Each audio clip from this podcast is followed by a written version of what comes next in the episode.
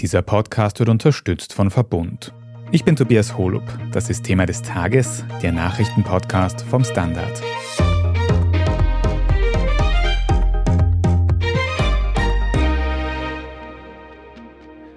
Die Kinderspitäler in Österreich werden immer voller. Besonders in Wien kommen viele Krankenhäuser jetzt bereits an ihre Grenzen.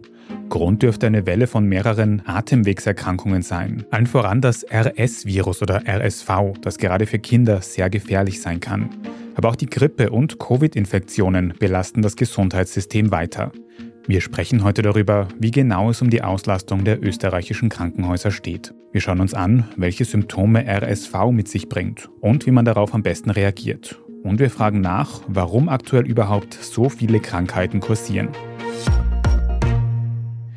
Colette Schmidt, du beschäftigst dich für die Standard Innenpolitik-Redaktion auch mit dem Gesundheitssystem in Österreich. Und da höre ich aus meinem Umfeld aktuell immer öfter, dass Menschen von KinderärztInnen bei Kinderspitälern quasi weggeschickt werden, weil diese so extrem ausgelastet wären. Ist das nur ein Eindruck oder stellst du das auch in deinen Recherchen fest? Ich glaube, weggeschickt werden Eltern mit Kindern ganz selten, weil es gibt ja auch die Pflicht zur ersten Hilfe. Aber die Situation ist wirklich schlimmer, als wir sie uns vorgestellt haben. Als Beispiel die Uniklinik, da die Kinderabteilung in Graz. In der Ambulanz haben sie doppelt so viele Fälle wie sonst täglich, also 200 statt 110, also fast doppelt so viele. Sie haben, was das Stationäre angeht, bereits Betten auf den Gängen stehen, weil da sind sie überbelegt. Also wenn das so weitergeht, ja, die schreien wirklich nach Hilfe dort. Das muss man so sagen. Also die Ärzteschaft hat da kollektiv eine Aussendung gemacht und sagt, so geht's nicht weiter. Bittet auch Eltern, dass sie Kinder, auch kleine Kinder, Influenza impfen, weil da könnte man die Zahlen zumindest um 20 Prozent senken. Aber wir wissen ja, was Impfen für ein Thema ist, für ein aufgeladenes in Österreich. Man traut sich ja kaum aussprechen, aber auch da wäre eine Impfung eine Hilfe, auch fürs Gesundheitspersonal. Mhm. Du hast jetzt ein Beispiel aus der Steiermark genannt. Wie schaut es in anderen Bundesländern mit der Auslastung in Kinderspitälern aus? In Wien ist es so, dass das verschieden ist. Also in Favoriten sind sie komplett voll. Klinik Floridsdorf und Donaustadt melden auch, dass es rasant steigt. AKH auch eher voll. In Tirol haben wir heute gehört, ist es noch relativ entspannt, aber auch vollere Kinderstationen als sonst und es steigt. Also es geht überall in einem brenzlichen Bereich. Mhm. Du hast gerade schon die Influenza angesprochen, aber es wird ja nicht nur daran liegen, dass die Kinderspitäler gerade so ausgelastet sind. Welche Krankheiten führen da jetzt genau zu dieser extremen Auslastung? Das ist hier die unheilige Allianz aus Corona auch noch natürlich, wobei das bei den meisten Kindern relativ mild verläuft, aber nicht bei allen. Dann RSV, also RS-Viren, die bei Erwachsenen mild verlaufen, aber bei Kindern, die die Erwachsenen dann auch anstecken, ist das teilweise recht gefährlich. Und zwar je jünger, desto schlimmer. Wir reden hier von Babys und Kleinkindern. Und dann gibt's noch eben die schon erwähnte Influenza. Und die drei machen momentan den Spitälern die Hölle heiß. Mhm. Also wirklich die Mischung aus diesen drei Krankheiten, aus Corona, aus Influenza und eben diesen RS-Viren jetzt. Und RS-Virus, RSV, das ist eine Krankheit, von der ich bisher persönlich noch wenig mitbekommen habe. Ich glaube, das ist ein Thema für unsere Gesundheitsredakteurin Pia Kruckenhauser. Pia, was ist dieses RS-Virus? Ja, dabei handelt es sich um das respiratorische Synzytialvirus, dafür die Abkürzung eben RSV. Und das ist einfach ein respiratorisches Virus, das an sich ganz normale grippale Infekte auslöst. Also es gibt ja mehrere unterschiedliche Viren, die grippale Infekte auslösen und das ist ein Stamm, also ein Virus, das immer kursiert und das auch immer da ist. Und jeder von uns oder jede kann sich anstecken. Ist nicht so häufig wie die Rhinoviren, aber kommt regelmäßig vor. Also an sich sind es normale grippale Infekte, nur für sehr kleine Kinder, also Säuglinge und Kleinkinder bis etwa eineinhalb Jahre, kann das wirklich gefährlich werden. Die RS-Viren sind bei ihnen der häufigste Grund für Bronchitis oder auch Lungenentzündung, weil in dem Alter die Lungenreifung noch nicht komplett abgeschlossen ist. Und dann können sich die Atemwege ein bisschen verengen und dann bekommen die Kinder sehr schlecht Luft und sind dann womöglich mit zu wenig Sauerstoff versorgt. Und gerade Babys, die können das ja noch nicht so gut einordnen mit der Atmung, die hören dann auf zu trinken auch oft. Das heißt, da kommt dann dazu, dass sie nicht genug Flüssigkeit bekommen und dann sind sie auf mehreren Ebenen unterversorgt.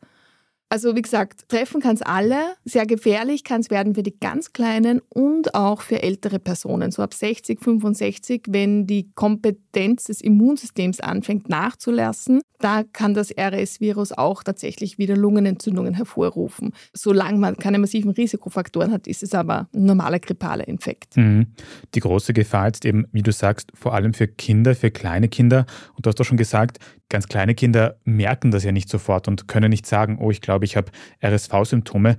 Auf was sollten denn Eltern jetzt besonders achten und wie sollte man reagieren, wenn man glaubt, dass ein Kind vielleicht RSV haben könnte? Also wenn ein Baby sehr stark verschnupft ist und hustet, womöglich vielleicht so ein bisschen nach Atem ringt und vor allem, wenn es nicht mehr trinken mag, dann sollte man möglichst rasch mit dem Baby zum Arzt gehen. Da kann dann die Sauerstoffsättigung gemessen werden und dann stellt man fest, ob das Kind ins Krankenhaus muss, ob da wirklich ein schwerwiegendes Problem vorliegt. Man kann natürlich auch direkt in die Ambulanzen der Kinderstationen gehen. Das ist auch eine Möglichkeit. Da gibt es eigentlich keine bessere oder schlechtere Variante. Und vor allem im Moment sind leider alle sehr voll. Also das sind die Möglichkeiten. Aber auf jeden Fall, wenn solche Anzeichen da sind und das Baby auch nicht trinken will, dann unbedingt das ärztlich abklären lassen. Mhm. Und wenn man jetzt RSV hat, wenn ein Kind RSV hat, wie schaut die Behandlung aus? Es gibt keine wirkliche Behandlung. Wie bei so vielen viralen Krankheiten gibt es das nicht. Aber die Kinder werden dann mit Sauerstoff versorgt, also beatmet, je nachdem, entweder mit einem Schlauch oder wenn es ganz schlimm ist, was Gott sei Dank sehr, sehr selten vorkommt, wirklich mit einer Maske. Und falls sie zu wenig Flüssigkeit haben, dann bekommen sie Infusionen oder es wird auch beides parallel gemacht. Da wird dann auch die Sauerstoffsättigung im Blut permanent gemessen. Sobald Gefahr besteht, dass die zu wenig ist, wird dann beatmet oder wird dann auch Sauerstoff von von außen zugeführt. Es ist natürlich so ein Infekt ganz schlimm, also für das Kind, für das Baby natürlich und vor allem auch für die Eltern, weil man möchte, dass es dem eigenen Kind so gut wie möglich geht. Aber man muss jetzt schon auch sagen, unser Gesundheitssystem ist sehr gut ausgestattet dafür, auch wenn wir davon hören, dass im Moment die Stationen sehr voll sind, dass das Personal am Limit ist. Trotzdem werden die Kinder gut versorgt und im Normalfall beim Gesundheitssystem wie dem österreichischen geht da auch alles gut. Natürlich, das Kind kann ganz schwer krank werden, es kann eine Lungenentzündung kommen, aber das sind dann wirklich die ganz großen Ausnahmefälle. Und gibt es vielleicht eine RSV-Impfung, mit der man sich im Voraus schon schützen kann? Also eine Impfung gibt es nicht. In den 1960er Jahren wollte man schon eine Impfung entwickeln. Das war ein riesiger Fehlschlag. Da gab es viele Probleme. Und dann hat man sich da sehr lange nicht drüber gesehen. Aber tatsächlich gibt es jetzt eine Impfung, wo die Phase 3-Studie schon abgeschlossen ist. Das heißt, sie wird jetzt demnächst eingereicht zur Zulassung für die Kleinen. Und für ältere Personen, also ab 60, gibt es bereits eine Impfung, die zur Zulassung bei der EMA, bei der Europäischen Arzneimittelbehörde liegt. Also wenn alles gut geht, haben wir nächste oder übernächste Saison eine Impfung. Auf jeden Fall mal für die Älteren, was auch nicht schlecht ist, weil die Großeltern bringen dann das Virus gar nicht mehr zu den neugeborenen Enkeln. Und für die Kinder sollte sie auch. Also sie ist noch nicht zum Greifen nah, aber sie ist schon sichtbar. Also zumindest in Zukunft sollten wir dann ein Mittel haben, um eben RSV ein bisschen abmindern zu können. Aber kann man eigentlich sagen, warum sich gerade jetzt so viele Menschen mit RSV anstecken? Ja, da gibt es unterschiedliche Theorien, die diskutiert werden, also zwei eigentlich. Da ist es einerseits die Annahme, dass viele Kinder sich erst recht spät das erste Mal mit dem Virus angesteckt haben, weil wir hatten ja in den vergangenen zweieinhalb Jahren sehr strenge Maßnahmen, zuerst die Lockdowns, dann trotz allem Abstandsmaßnahmen, Hygienemaßnahmen. Also tatsächlich ist es so, dass sich sicher weniger Kinder angesteckt haben. 2021 gab es zwar eine RSV-Welle, die ist aber im Spätsommer schon passiert und ist danach ganz schnell wieder abgeflaut, weil eben dann wieder strengere Abstandsmaßnahmen und Hygienemaßnahmen gekommen sind. Dann konnte sich das Virus nicht so stark ausbreiten. Jetzt gibt es fast keine Maßnahmen mehr, zumindest nur mal ganz wenige. Und jetzt haben gerade ganz viele, die ganz Kleinen sowieso, aber auch ältere Kinder das erste Mal Kontakt mit dem Virus. Und deshalb sind so viele auf einmal betroffen. Also das ist schon sehr, sehr logisch, diese Theorie, weil normalerweise sind zwar die Kinder so ab eineinhalb so fit, dass sie mit dem RS-Virus gut umgehen können, aber sie begegnen dem jetzt das erste Mal und dadurch gibt es auch ein paar größere Kinder, die betroffen sind. Das heißt, in jeder Altersgruppe sind nicht per se mehr betroffen, aber sie sind alle auf einmal betroffen. Und das führt zu dieser schwierigen Situation gerade. Und dann kommt dazu, dass die ganz kleinen Babys, die haben hier normalerweise einen Nestschutz. Also über das Nabelschnurblut der Mutter bekommen sie Antikörper mit für viele Krankheiten und auch für die RS-Viren. Nur die Mütter haben sich ja auch nicht angesteckt wegen der Abstandsmaßnahmen.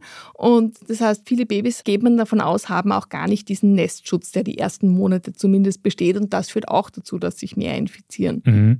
Also diese eine Theorie, dass einfach Menschen in den letzten Monaten weniger Kontakt mit RS-Viren hatten durch Hygienemaßnahmen und dadurch jetzt alle Infektionen damit zusammenkommen. Du hast aber gesagt, es gibt noch eine andere Theorie. Wie schaut die aus und wie unterscheidet sich diese zweite Theorie? Die würde vor allem erklären, warum so viele ältere Kinder, also zwei Jahre und älter, jetzt doch auch im Verhältnis sehr stark betroffen sind.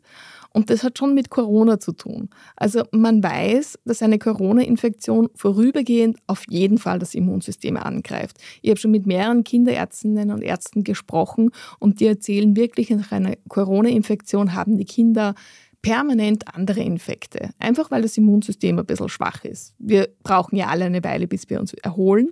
Es gibt aber diese Theorie, dass eine Coronavirus-Infektion das Immunsystem tatsächlich beeinträchtigt, ähnlich wie das Masernvirus.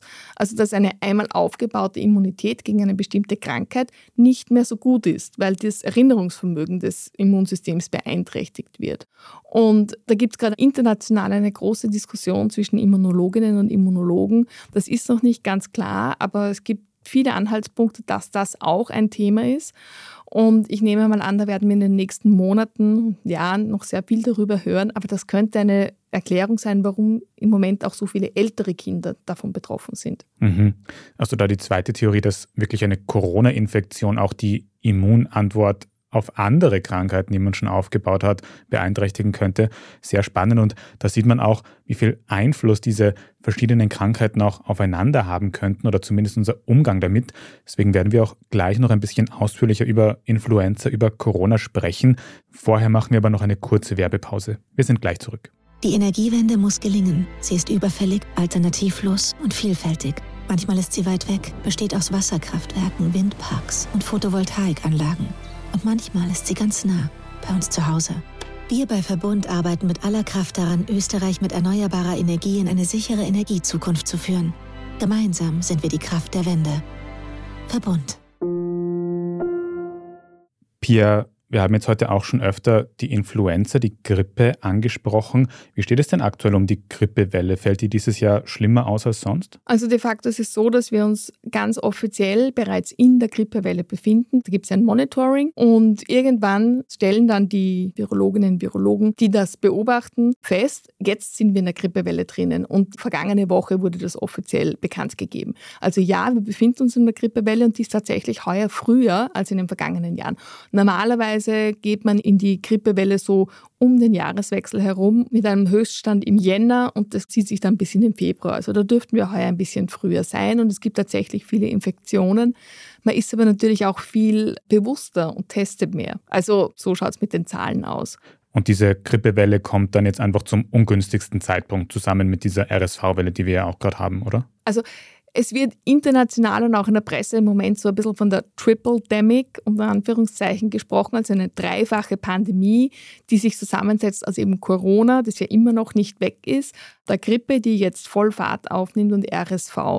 Ich würde ein bisschen zurückhaltend sein. RSV ist definitiv keine Pandemie. Da haben wir im Moment eine dramatische Situation im Verhältnis, aber das ist einfach für eine kleine Gruppe sehr gefährlich und ich will das nicht kleinreden. Genau diese Gruppe ist sehr vulnerabel, die Babys.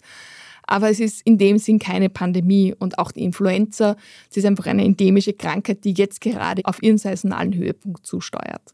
Mit Triple Demic habe ich auf jeden Fall ein neues Wort gelernt heute, auch wenn es vielleicht ein bisschen übertrieben ist für die aktuelle Situation.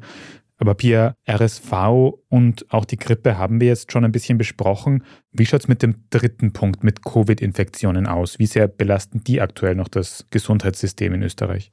Im Moment ist es eigentlich kein wahnsinnig großes Problem. Wir haben aktuell mit Stand heute, habe ich nachgeschaut, 959 Personen im Spital, 53 davon auf der Intensivstation.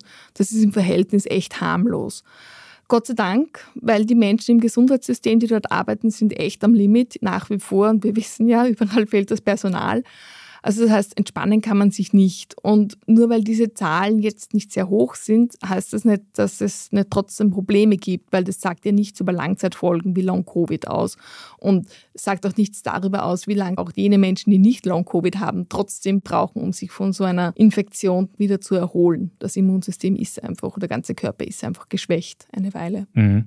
Und du sagst es ja gerade schon, unser Gesundheitssystem und die Menschen, die dort arbeiten, sind ja durch die letzten Jahre schon sehr belastet.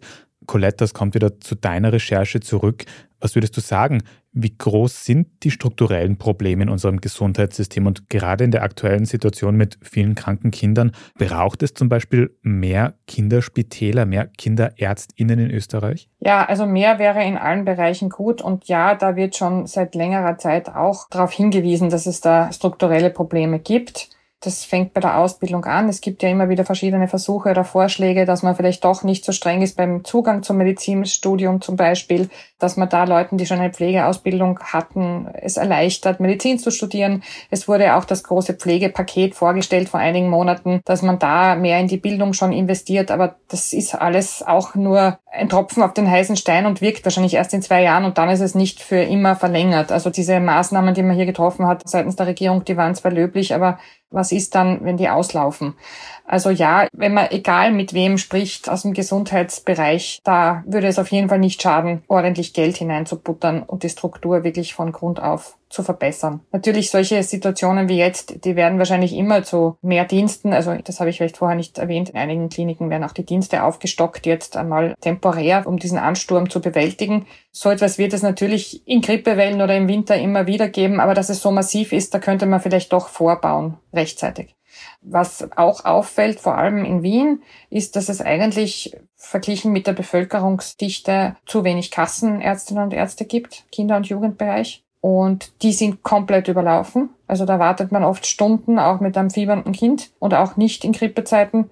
Und das ist auch etwas, wo man sagen muss, ja, wenn man viel Geld hat, dann kann man zur Privatärztin oder zum Privatarzt gehen, dann wartet man vielleicht nicht so lange und hat die bessere Versorgung, aber das kann ja nicht die Lösung sein für eine große Masse an Bevölkerung, die jetzt mehr denn je durch die Teuerung finanzielle Probleme hat. Also da, glaube ich, muss man vorsorgen in Nicht-Krisenzeiten. Aber man könnte jetzt anfangen. Mhm. Das sind alles langfristige Maßnahmen, die da notwendig sind. Wenn wir noch kurz über das Akute nachdenken, dann fällt auf, dass alle diese Krankheiten, die wir heute besprochen haben, Atemwegserkrankungen sind. Und da muss ich dann denken an dieses Thema, das auch mit Corona schon aufgekommen ist, der Luftreinigung, Luftqualitätsmessung, die in Klassenzimmern, in Schulen ganz oft diskutiert worden ist. Könnte man da vielleicht jetzt auch ansetzen, kurzfristig? Oh ja, ganz besonders gut könnte man da ansetzen. Es hat heute die Initiative Gesundes Österreich, also IGÖ nennt sie sich. Das ist eine Gruppe von Menschen aus der Medizin, Wissenschaft, aber auch Lehrer und Lehrerinnen, auch Eltern. Die gibt es schon seit ein paar Monaten und die haben heute wieder eine Pressekonferenz aus aktuellem Anlass gegeben, wo sie darauf hinweisen, dass es ja Möglichkeiten gäbe, die Infektionen einzudämmen durch Luftreinigungsgeräte, Abluftventilatoren und vor allem durch auch, das geht im Ganzen voran, CO2-Messgeräte in Klassenzimmern oder Kindergartenräumen.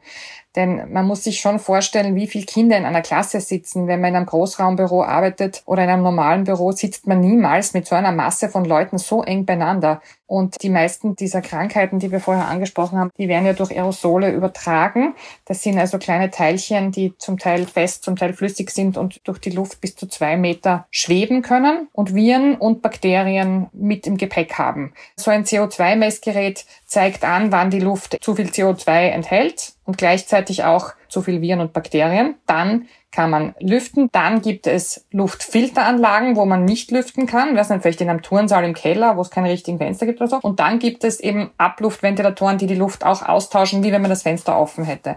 Das sind die Möglichkeiten. Und wenn die Luft regelmäßig gereinigt wird, hat das nicht nur den Vorteil, dass die Kinder sich weniger anstecken, sondern auch, dass ihre Konzentration enorm steigt. Also gibt es eine Harvard-Studie zum Beispiel, die spricht davon schon 50 Prozent mehr Konzentration nach wenigen Stunden. Und die Kinder sitzen ja teilweise acht Stunden an einem Tag in einer Klasse oder im Kindergartenraum. Also das wäre auch für die kognitive Leistung eigentlich ein totaler Vorteil. Mhm.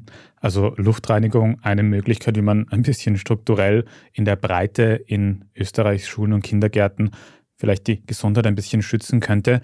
Pia, kommen wir zum Abschluss auch nochmal zu dir. Kann man denn individuell, kann ich irgendwas machen, um diesen Atemwegserkrankungswellen irgendwie entgegenzuwirken? Naja, das, was wir die letzten zwei, drei Saisonen, seit wir Corona kennen, schon gemacht haben. Also Maske aufsetzen, sich nicht in Riesenmengen begeben, viel Hände waschen, auch desinfizieren, aber Hände waschen reicht völlig. Sein behülltes Virus verschwindet, wenn man ordentlich mit Seife wascht die Hände. Es gibt ja auch immer diese Theorie oder viele Menschen, die sagen, das ist Blödsinn, wir brauchen das jetzt nicht mehr. Das Immunsystem braucht das Training, weil das muss sich ja gewöhnen an die Viren. Das ist wirklich ein Blödsinn, weil es gibt in dem Sinn kein starkes oder schwaches Immunsystem. Das ist eine Diktion, die für das Immunsystem nicht passend ist. Ja, es stimmt, die Menschen hatten im Verhältnis wenig Viruskontakt, aber das macht auch per se nichts, weil das Einzige, was passiert ist, wenn man länger keinen Kontakt hatte mit dem Virus, dann kann man sich leichter wieder anstecken. Das heißt aber nicht, dass man einen schweren Verlauf hat deswegen. Und je öfter man mit dem Virus in Kontakt kommt, desto weniger steckt man sich an, beziehungsweise man steckt sich vielleicht an, aber merkt es gar nicht oder hat nur einen leichten Schnupfen, weil sich das Immunsystem sehr schnell wieder erinnert und sofort wieder Antikörper produziert. Je länger man keinen Kontakt hatte, desto weniger Antikörper sind vorhanden, desto länger braucht es, um diese nachzubilden. Das ist richtig, aber es hat nichts mit Training zu tun. Also das Immunsystem ist nicht per se besser, weil es öfter Kontakt hat. Und da würde ich einfach davor warnen und vor allem für die ganz Kleinen, deren Immunsystem ja noch sehr wenige Viren kennt, da heißt es auch immer, ja, ja, die müssen ihr Immunsystem trainieren, das ist ein Blödsinn.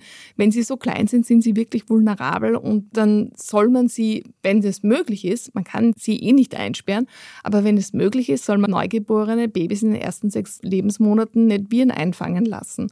Also das heißt, mit so kleinen Wutzes sollte man eigentlich gerade im Moment nicht unbedingt mit den Öffis fahren. Man sollte nicht einkaufen gehen, wo permanent irgendwer herumniest oder in überfüllte Arztpraxen, wo eben Menschen sind, die ihre Viren verbreiten.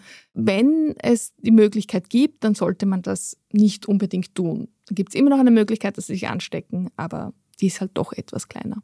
Also weiterhin, was wir auch schon gelernt haben, gut Hände waschen, vielleicht ein bisschen Abstand halten oder eine Maske tragen und mit ganz kleinen Kindern noch ein bisschen vorsichtiger sein. Dann kommen wir hoffentlich auch gut durch diese RS, Grippe und Corona-Virenzeit aktuell. Vielen Dank euch für diese Einschätzungen, Colette Schmidt und Pierre Kruckenhauser. Gerne. Sehr gerne. Wir sprechen jetzt dann in unserer Meldungsübersicht gleich noch über vermeintliche ukrainische Angriffe auf russisches Staatsgebiet. Wenn Sie in der Zwischenzeit unsere journalistische Arbeit hier beim Standard unterstützen möchten, dann können Sie das zum Beispiel tun, indem Sie ein Standard-Abo abschließen. Einen Link dazu finden Sie in der Beschreibung zu diesem Podcast. Wenn Sie Thema des Tages über Apple Podcasts hören, dann kann man dort auch ganz einfach einige Euro für ein Premium-Abo zahlen. Vielen Dank für jede Unterstützung, das hilft uns wirklich sehr. Jetzt aber dranbleiben, wir sind gleich zurück. Die Energiewende muss gelingen. Sie ist überfällig, alternativlos und vielfältig.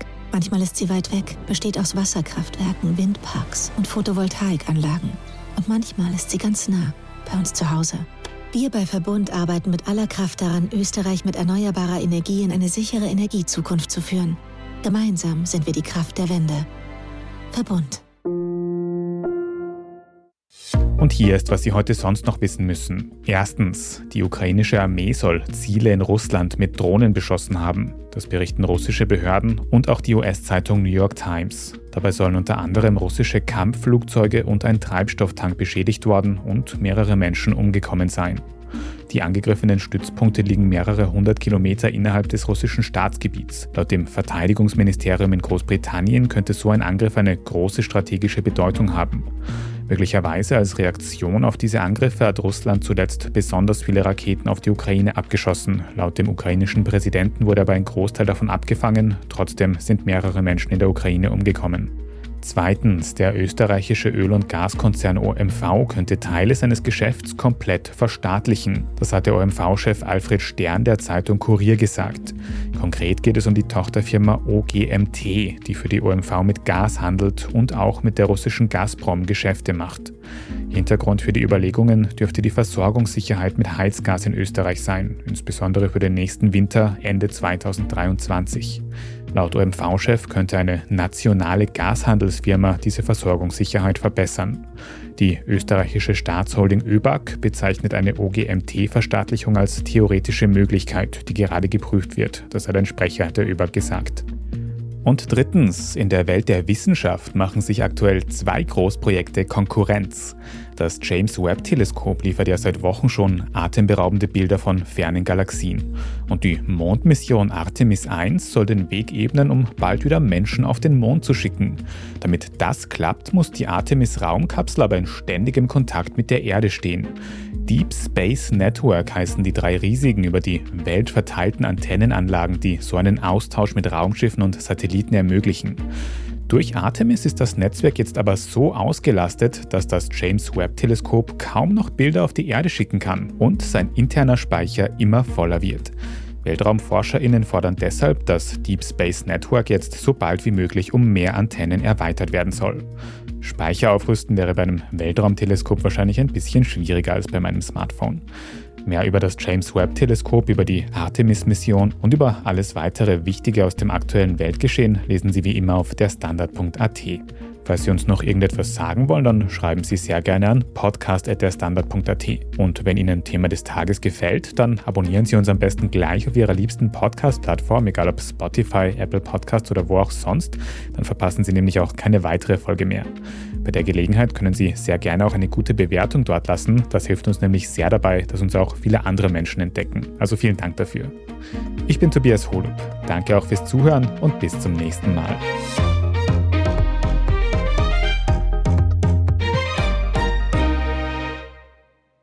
Die Energiewende muss gelingen. Sie ist überfällig, alternativlos und vielfältig. Manchmal ist sie weit weg, besteht aus Wasserkraftwerken, Windparks und Photovoltaikanlagen. Und manchmal ist sie ganz nah, bei uns zu Hause. Wir bei Verbund arbeiten mit aller Kraft daran, Österreich mit erneuerbarer Energie in eine sichere Energiezukunft zu führen. Gemeinsam sind wir die Kraft der Wende. Verbund.